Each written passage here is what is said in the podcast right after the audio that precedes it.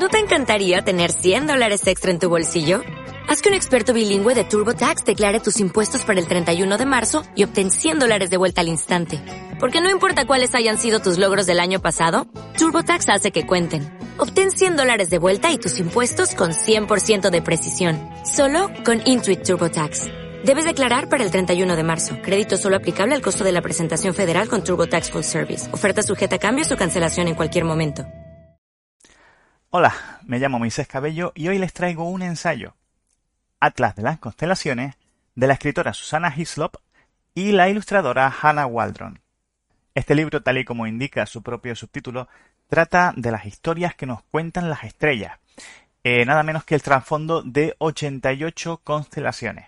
Es un libro que es ideal para cualquier persona que esté eh, empezando a adentrarse tanto en el mundo de la astronomía como en el de la mitología.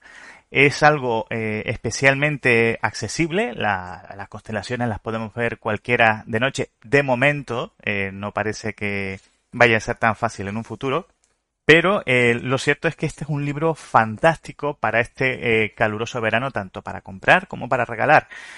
trata estas a 88 eh, constelaciones contando las historias que tienen eh, cada una detrás de ellas, eh, con la mitología de varias culturas, no solamente de, no solamente de una. Además, aunque obviamente no todas las constelaciones son igual de interesantes, las descripciones breves de entre una y dos páginas para cada una hace que al fin y al cabo una que no sea demasiado inspirada pase enseguida a otra más interesante y por supuesto está eh, debidamente ilustrado. La ilustradora Hannah Waldron ha creado unas ilustraciones en apariencia sencillas, pero bastante inspiradas si consideramos el trasfondo de cada constelación. En cuanto a las descripciones, Susana Hislop eh, teje una cornucopia de una o varias eh, historias de acuerdo con cada mitología, puesto que hay constelaciones compartidas entre culturas alterna eh, tanto mitología como alguna que otra anécdota personal, que hace la lectura todavía más ligera y entretenida. En resumen, lo dicho, un libro fantástico para comprar o regalar este caluroso verano. Además, salir por la noche a ver las estrellas es una actividad bastante refrescante según a dónde vayamos a verlas.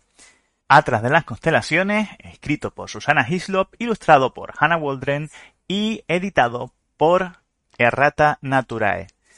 Antes de terminar, voy a leer un fragmento de una constelación. Un cangrejo se desplaza a través de la arena del fondo oceánico. Sus abuelos le habrán contado la historia un montón de veces.